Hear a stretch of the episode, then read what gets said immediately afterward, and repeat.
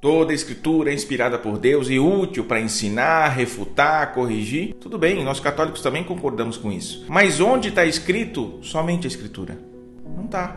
São Paulo não diz: guardai somente as tradições que vos escrevi. Ele diz: guardai as tradições que vos transmiti por viva voz ou por carta. Então não é somente a escritura. São Paulo também não diz somente a escritura é a coluna e o fundamento da verdade. Ele diz, 1 Timóteo 3,15, a igreja, coluna e sustentáculo da verdade. Depois, foi a igreja quem formalizou a Bíblia. A igreja é a causa eficiente do Novo Testamento. Foi ela que escreveu e é a causa formal de toda a escritura.